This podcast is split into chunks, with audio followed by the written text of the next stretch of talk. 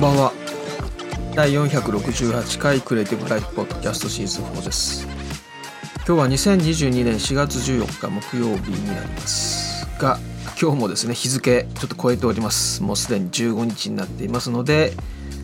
まあ朝聞いてる方が多いかと思いますけれどももうこのままね朝配信しちゃっていいんですけれどもね、えー、まあこのパターンでいきたいと思います。えーとまずイーロン・マスクさんですね。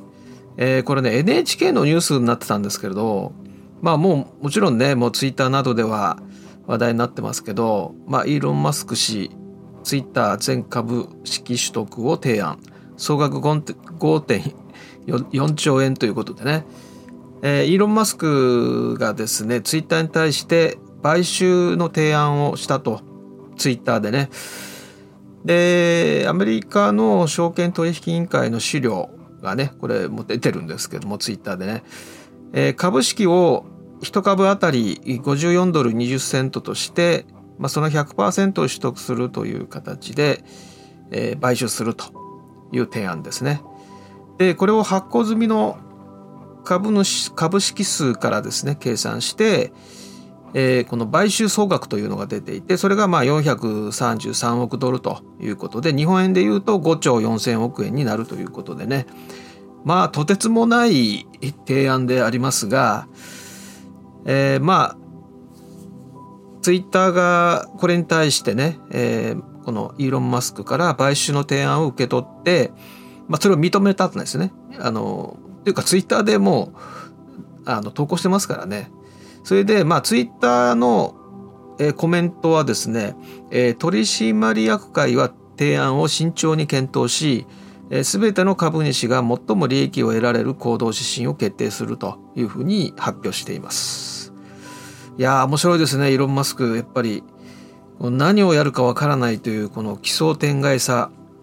最近こういう人ちょっといなくなったのでねとても魅力的ですけれども。もうツイッターでツイッターのことが話題になってるっていうね、えー、まあこれはちょっとイーロン・マスクねこれ言いっぱなしで終わるっていう感じでもなさそうなので、まあ、なんかいろんな形でこう揺さぶってくるような感じがしますので、えー、また楽しみにしていきたいと思いますけれども。ああと SIM のですね「えー、ザ・ランブリング」という曲がですね1400万再生になっておりましてえっ、ー、とこれ知らない方に前ねあちょっとお話したと思うんですけど知らない方に説明しますとえー、テレビアニメの「進撃の巨人」えー、これのファイナルシーズンのですねパート2これ今の最後なんですけども、えー、その、オープニング曲なんですよね。で英語の曲なので、まあ、海外のリアクトがかなり増え始めておりましてでこのね SIM のザ・ランブリングの公式のオフィシャルビデオですねこれが1400万 ,1400 万再生になっていてコメントがね1万9000件ついていてほとんど英語です。でアニメスペシャルバージョンっていうのがあってこれは「進撃の巨人」のアニメのシーンでつないだ、えー、ですからこの SIM のミュージックビデオなんだけれども同じねチャンネルの中なんだけれども「進撃の巨人」のアニメのシーンのバージョンなんですね。でこちらは最近なので319万再生なんですけどもこれもねコメント5,000件超えていてほとんど英語なんですね。でこれはやっぱり「進撃の巨人」が人気人気が高いということとやっぱり英語の曲で出したということとこの曲がね、まあ、メタルっていうかメタルコアなんですよね。デスボイスがを使った。まあ、そういうこともあってすごい今あのリアクトで使われておりましてでポニーキャニオンの YouTube チャンネルでまず最初出たんですねこの曲が。でそれがこの「進撃の巨人」のファイナルシーズンが始まるパート2が始まるということで、えー、このクレジットの入っていないオープニングっていうのを公開しました。これ3ヶ月前に公開したんですね。だから SIM よりも早いんですけどね。これが現在4万4万あ4720万再生でコメントが7万件ついてます。でこれすごいのがポニーキャニオンの YouTube チャンネルってあのに全部タイトル日本語なんですよね。それなのにコメントはほとんど英語なんですよね。いかに海外で人気があるかと。でこの「進撃の巨人」はですね4月3日にこのファイナルシーズンのパート2の最終話87話になるんですねが終わりましてで、えー、今度2023年来年ですね。来年にこのファイナルシーズンのいよいよ完結編ということで NHK 総合で、えー、放送されます。だから2013年から始まってますから「進撃の巨人」のアニメは10年ですね。来年で10年になるので完結すると。で NHK 総合で放映開始ということになります。だからこの SIM はジャンルがちょっと難しいんですけどラウドロックとかメタメタルコアメタルコアでしょうかね。レゲエパンクってよく書かれてますけどもね。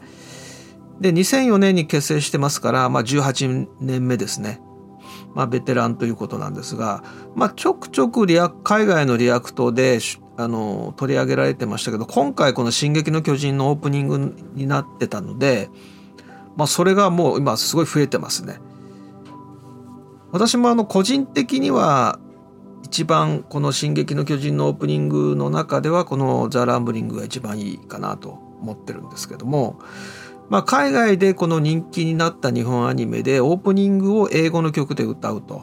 でソーシャルメディアで支持されていくパターンっていうのはねすごいいい流れかなという感じがしますよね。で今そのこの「ザ・ランブリング」っていうのがいわゆるメタルコアなのであのそのメタルバンド海外のね、まあ、マイナーなメタルバンドの人たちがねこう歌ってるわけです。ライブで。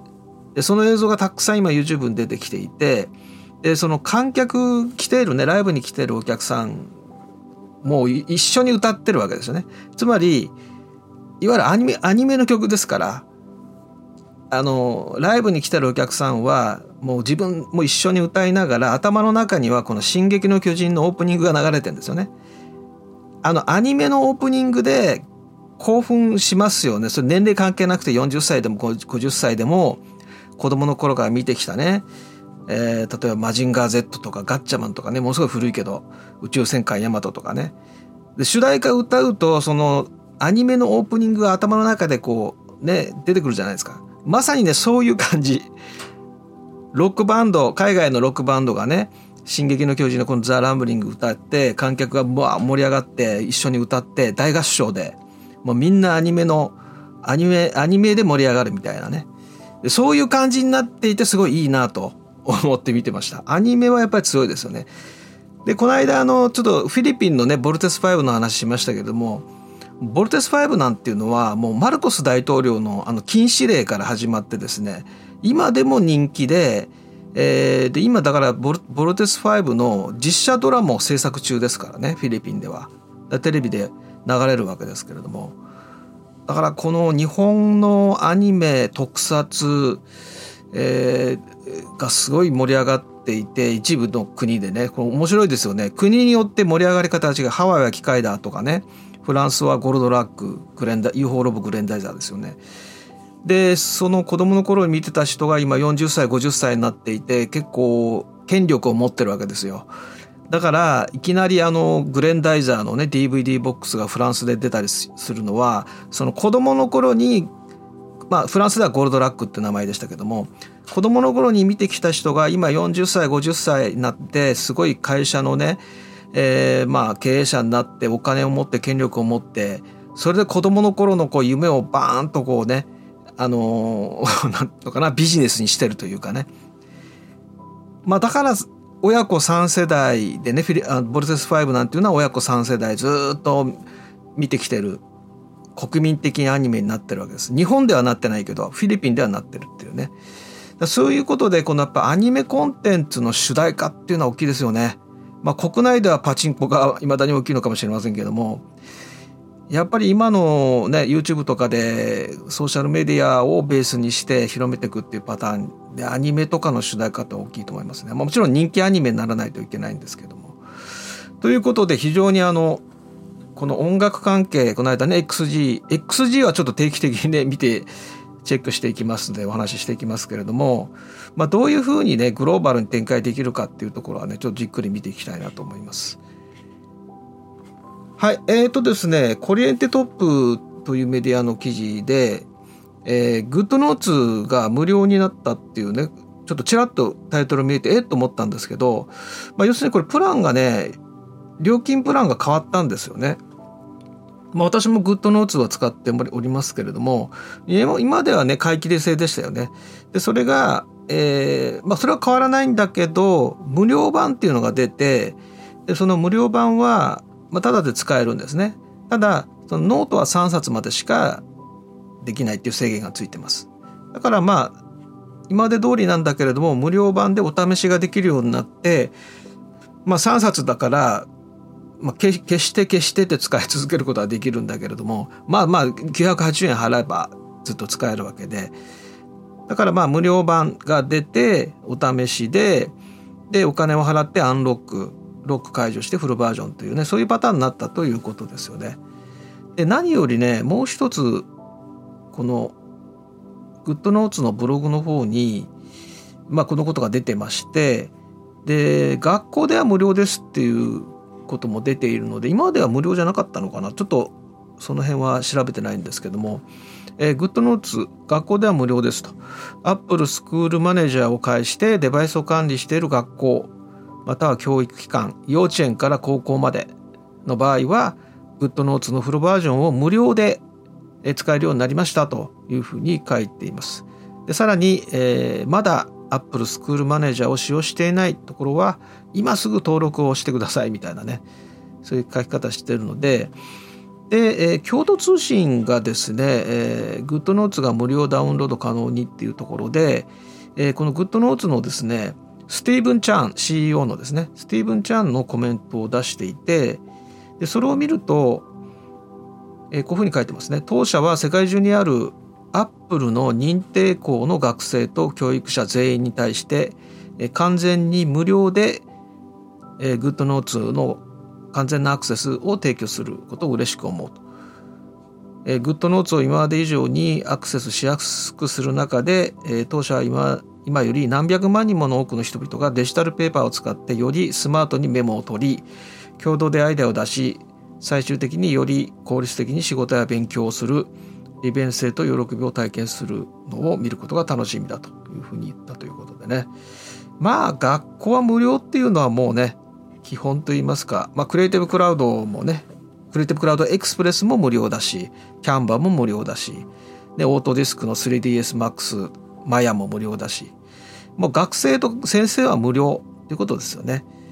でまあクリエイティブクラウドエクスプレスで言うと3月24日に、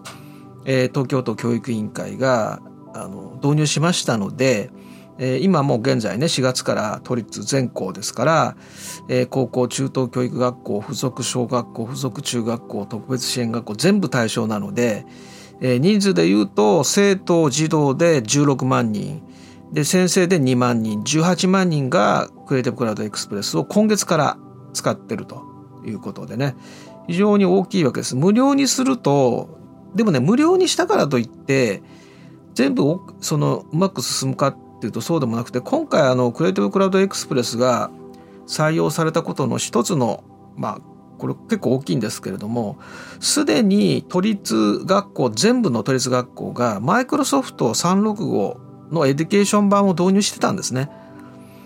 まあ、最初にだからマイクロソフトが開拓してるわけです。でシングルサインオンにしたのでこのマイクロソフト365の ID パスワードでクリエイティブクラウドエクスプレスもログインできるっていうのが大きいんですよね。あの、ものすごい手間がかかるんですよ、アカウントの管理っていうのは。だから一つで、マイクロソフトのアカウントで Adobe もいければ、すごい簡単ですよね。そういうことも影響するんですよね、大量導入って。だからまあ学校は無料と。一番大変なのがやっぱりフリーランスのクリエイターの方ですね。あのフリーランスの方が一番お金かかりますからね。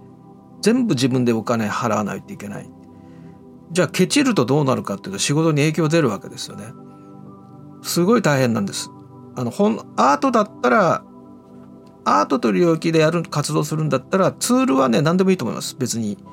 自分の使いやすいものであればいいと思うんですがこれね商業デザインだとやっぱりチームワークでやることが多いのでメジャーツールでじゃないとね結構影響出るんですよね。だからやっぱフリーランスの人は一番お金は必要でしょうね。だからその辺は、えー、まあやりくりしかないんでしょうけれどもね。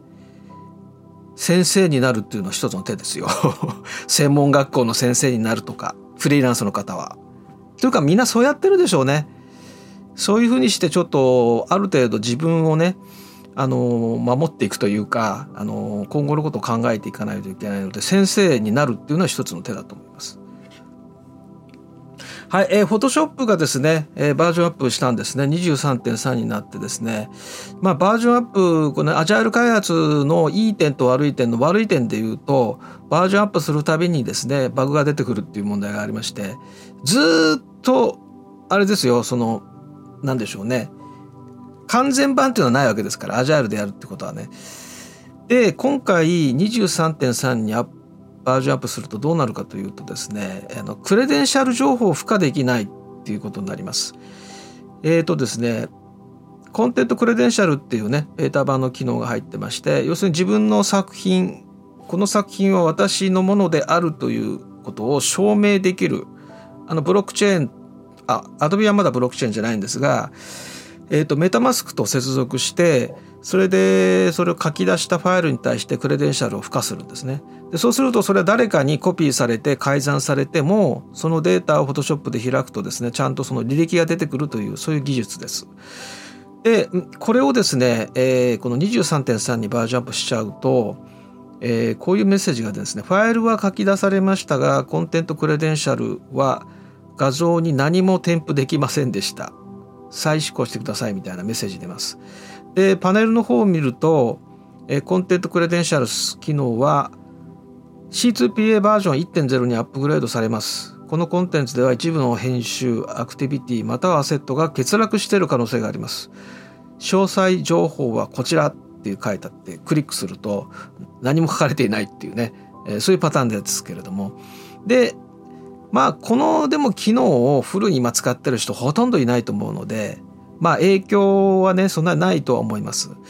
ただまあ私はあの、このブロックチェーンと NFT とね、Adobe が深く関与し始めていて、Photoshop にね、この機能が入ったことで、随時こう使っていってるんですよね。だからまあ直前のバージョンの、えー、今23.3ですけども、23.2.2に戻せば、あの、使えますから、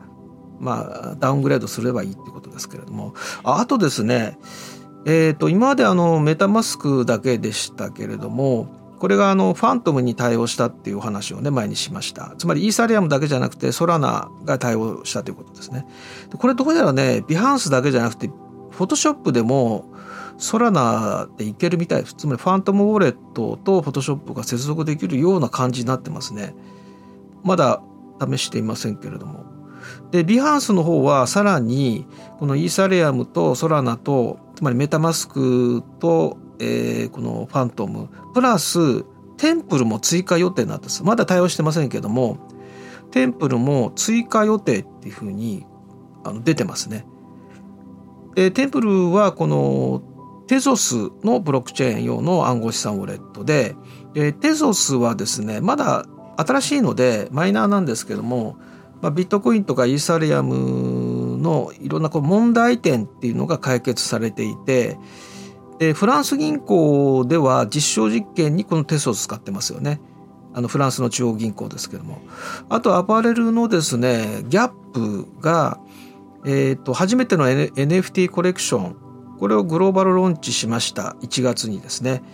で、その時にこの NFT をこのテソスのブロックチェーン上で確か発行したと思うんですよね。ということで、まあ、じわじわ伸びてきてるということで、アドビも対応するということですよね。どうですか？皆さん、フォトショップのコンテンツ認証を試してるでしょうか？あの、フォトショップの公式ヘルプを見るとですね、えー、コンテンツ認証情報っていう項目があって、NFT とかブロックチェーンという言葉が出てくるんですね。まさかフォトショップでね、このブロックチェーンの勉強しないといけないと。夢にも思ってませんでしたけれども、まあそうやって新しいテクノロジーをどんどんね、このクリエイティブに入れていくっていうのは必要なことなのでまあただまあフォトショップでというよりはとりあえず自分のオリジナル作品がある方はですねビハンスの方で試す方がいいかもしれないですね。ただね、まあ、NFT で言うとなかなかそのツイッターまあ、ポッドキャストはいいんですけどねじっくりこうやって話せるからでもツイッターとかで発信するのはちょっとね控えてるんですね。というのはお金絡みの NFT ってトラップがまだ多くてですねあの詐欺的なこともすごいあるし、えーと、知らないとすごいお金がかかっちゃうとかっていうこともたくさんあるので、まあ、注意すべきことが多いんですよね。だからあの短い文章の投稿ではねちょっと危険かなと思ってましてだからまあブログでじっくり書くかこういうポッドキャストでじっくり話すということであればあのおすすめもできますしねただツイッターで気軽におすすめとかってちょっとまだできないのでまあそういった意味では必ず勉強した上で使ってくださいということしかまあ言えませんけれどもただまあいずれねやっぱりブロックチェーンのを基盤にしたサービスとのそのクリエイティブツールの連携っていうのはまあ間違いないような気がするのでだから今からそういった知識を持つということは別に全然損しないので余裕があればぜひですね Photoshop のコンテンツクレデンシャルなんかもちょっと試していただければなと思います。はい、えー、ということでですね先行トライアルちょっとお待ちください。えー、今月結構過密になってきておりましてちょっと調整中ですね。で土曜日ですからまあこの今の配信であさってと言おうと思いましたけど実際は明日ですね。あ、あさってか。あさってですね。あ、明日か。もう金曜日だから。だから今日の夜、えっ、ー、と、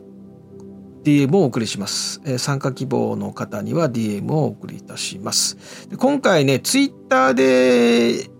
1回、一回ぐらいかな。あの、投稿しただけで全く告知してないんですね、今回。で、もう明日なので、もうこのまま行っちゃいますので、えー、参加希望の方はツイッターのその投稿のリプライとかで参加希望ですと教えていただければ、明日の、明日じゃない、今日だ。今日の金曜日のですね、えー、夜、夕方に DM をお送りします。午後6時ぐらいまでに送ります。午後6時過ぎたら、ちょっと私が忘れていたりとかミスってることがありますので、あのまたお知らせください。そして Photoshop Live は、えー、昨日お話しましたけど23日と言っていましたけれども、えー、30日の土曜日に変更いたしました。個別にメールをと DM を送ってくれた方には、えー、お知らせしていきますので、えー、もし30日でも OK という方はぜひご参加ください。こちらはあの告知をノートに出したいと思います。それではまた明日。